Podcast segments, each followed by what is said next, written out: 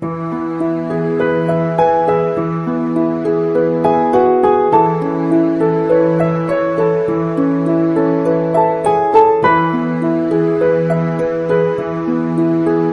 亲爱的听众朋友们，大家好，这里是十里铺人民广播电台联合喜马拉雅共同制作播出的《光影留声机》。大家好，我是鸽子。最近有一部关于婚姻的剧特别火，最开始的时候鸽子还挺抗拒的，不是特别想看，因为觉得离婚、结婚什么什么乱七八糟的剧有什么意思呀？而且之前看过《我的前半生》这部原著，就会觉得啊害怕，编剧改编的太猛了，然后对于这个原著党来说，内心会很煎熬、很痛苦。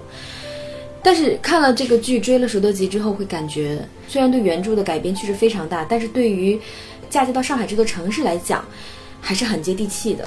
这部剧简单的讲，就是一个家庭主妇被抛弃，然后逆袭的故事。从现在来看呢，整体上还是非常现实的。最起码，家庭主妇要在职场逆袭，说来简单，但实际上做起来太难了。它并不像韩剧那样，每一个主角都会自带主角光环，然后很快就能够逆袭或怎么样，或者是有神助攻等等。但并不是这样的。别说主妇是全能王了，就是不婚不育的女强人，想要在职场有立足之地，也绝不是一件容易的事情。女主在前几集就让人感觉是一只傲娇的小白兔，啊，看起来简直是太招人恨了，又笨又蠢，然后又感觉是猪队友，整天严防死守，防止自己的老公出轨。结果自己老公出轨，自己自己竟然还一无所知，还信誓旦旦的觉得自己的老公除了工作就是家庭。觉得自己老公呢老实本分，对自己体贴，对孩子又温柔。即便是她发现了老公出轨，那也依然觉得自己的老公是逼良为娼呀。嗯，我的老公这么善良，怎么可能会主动出轨？一定是被勾引的。没错，你的老公就是被勾引了，而且还被一个心机极强、被一个段位极高的小三儿勾引了。哇，我们的女主在小三面前分分钟被 KO，分分钟被完爆。我们的女主除了一作二闹三上吊。除了大哭大喊大叫以外，没有什么别的太多的本事。而小三儿呢，哇，城府超深，可以说是看过《孙子兵法》了，三十六计，计计精通啊。不管怎么样，你怎么作，怎么闹，他就是铁了心的要离婚。咱们脆弱的女主觉得天塌了，在天塌下来的时候呢，哎，公公婆婆都来家里道歉啊，并且安慰哈，告诉女主你不要害怕，有我们撑腰呢。啊，就这个儿子我们不要了，我们认你当女儿。反正呢，你就不要害怕，这个家有我们在，你放心，散不了。结果眼看着自己的儿子根本不听自己的，转身被小三勾引走了。这公婆马上就转换立场了，毕竟是自己的儿子呀。这儿媳再亲，她也不是自己的亲闺女，对不对？这得向着自己的儿子呀，得帮着自己的儿子争夺孙子的抚养权。这个时候，女主真是觉得这个世间太险恶了。为什么小三勾引走我的老公，现在还要抢走我的儿子？这太崩溃了。即便咱们的女主在神队友、她闺蜜的帮助之下，战胜了虚伪的公婆，争到了孩子的抚养权，也争到了房车的财产权，但是女主那骄傲的内心呀，那份对于婚姻的内心的那种依赖呀，那种养尊处优的生活习惯呀，都不得不做一改变了。简单的讲，她的人生颠覆了。这时候他必须得自己赚钱。说句难听的话，这大 house 给你了，呃，这豪车也给你了，但这大房子给你了，你物业费你都交不起；这豪车给你了，你油钱都不够。是孩子抚养钱归你了，但是你得赚学费吧？最起码你得赚到你想让他去的那个学校的规格吧？是没错，前夫是会给抚养费，但是抚养费这个问题，就像律师说的，弹性太大了。如果你的前夫铁了心要跟别人过，这抚养费基本上就是只能给到你们一个、你们娘俩一个基本的生活费用罢了。如果你想给孩子更好的生活、更好的教育，你想给自己更好的生活，那只能靠你自己。其实女主在最初的想法是非常简单跟单纯的，她认为两个人既然结婚了，肯定是要过一辈子的呀。你当初说了许我一生一世，对不对？我也没让你三生三世呢，是吧？你当初承诺了说要让我过上好日子，一辈子养着我，这财政大权都归我。这怎么能说变就变呢？而且我们从现实的角度上考虑，既然一个人挣钱够花了，而且还绰绰有余，那为啥我非得出去做个没什么名堂的破工作呢？我又不喜欢那工作，是不是？呀，很多家庭主妇看到前几集都认为，这是对家庭主妇黑的最惨的一次啊！哪有这么多的舒服的主妇给你当呢？啊，家里面有保姆打扫卫生啊，外面有老公赚钱。然后呢，赚的钱还不只是一点半点，是非常多啊！想怎么花就怎么花哈。其实生活中，现实生活中，大多数的家庭主妇有一些还是被逼无奈的，他们并不想成为主妇，但没办法。身边有很多人，他的现状是有先进的育儿理念，知道孩子是万万不能脱离父母的，否则会影响孩子一辈子的安全感，一辈子的亲子关系。于是他没办法。有的家庭呢是老人帮不上忙，有的家庭是老人能过来帮忙，但是只能搭把手。教育理念上还是得夫妻自己来把关，所以他们很多只能牺牲掉自己的工作，辞职回家带孩子。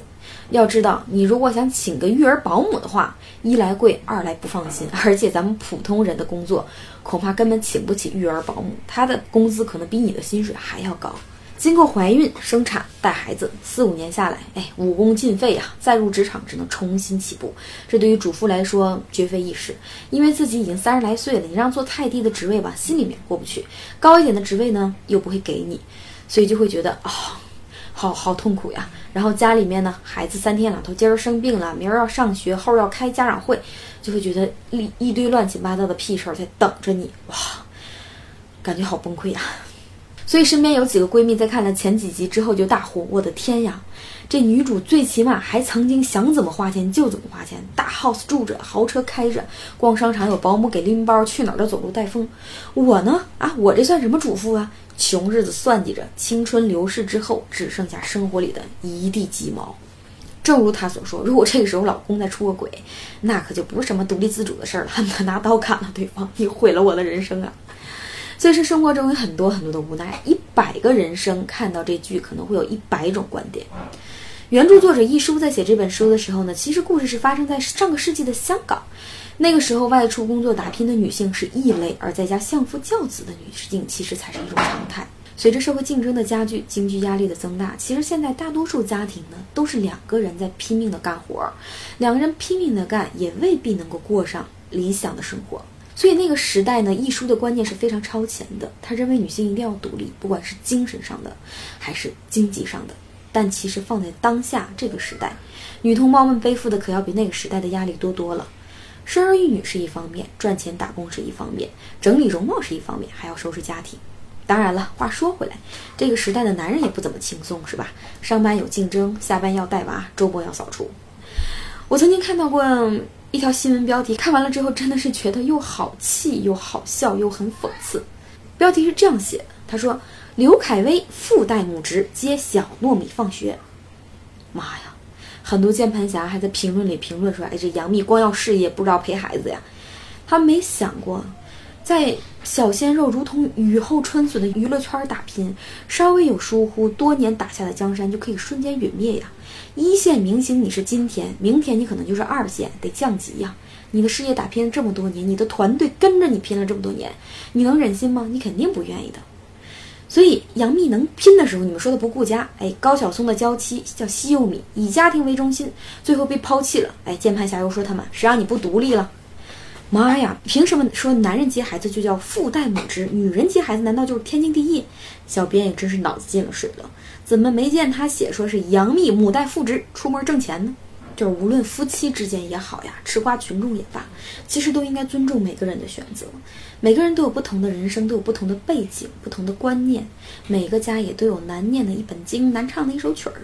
多一份尊重，多一份理解，可能他们认为舒服的方式也未必是错的。每个人毕竟都有自己的想法跟人生嘛。但无论何时，无论你是主妇也好，你是女强人也罢，或者是你疲累到崩溃，整天玩着命的权衡工作与生活也罢，都要记住，时刻能够保持经济独立的能力。也就是说，你现在可能没法出去打工挣钱，但是你要保持这种能力，或者说去发展这种能力，尽量不要让自己的武功尽废，对不对？尽可能的能够让自己的精神独立，虽然这是最难的，其实精神独立要比经济独立难得多得多。还有就是，当你拼命权衡工作和生活的时候，要记住，你的伴侣无论是男还是女，都不应该是隐形人，两个人都应该是一种相互沟通、相互帮助的状态，而且彼此都应该给予对方充分的自由空间和权利。你既不能因为结婚就丧失自己合理的爱好，也不应该因为结婚就委曲求全，否则这样的婚姻一定不会幸福，怨气满满，最终就是戾气爆发呀。最后呢，鸽子也在这里祝福大家早日找到自己想要的人生方向，早日实现自己的完美人生。切记，人生不能重来，只能逆袭呀！虽然很难，但是迈出的每一步都是胜利的。好了，感谢大家收听本期节目。如果大家有什么好的意见或建议，欢迎大家在节目的下方留言给鸽子。嗯，前一阵儿总是有听友跟鸽子说你你的语速太快了，鸽子也在慢慢的修正，慢慢的改，但是可能这这也是一个时间长了，也是一种习惯吧，语言习惯真的挺难改的。但是鸽子还尽量的去放慢这个语速，啊，希望大家能够更多的跟鸽子去互动。感谢大家收听本期的节目。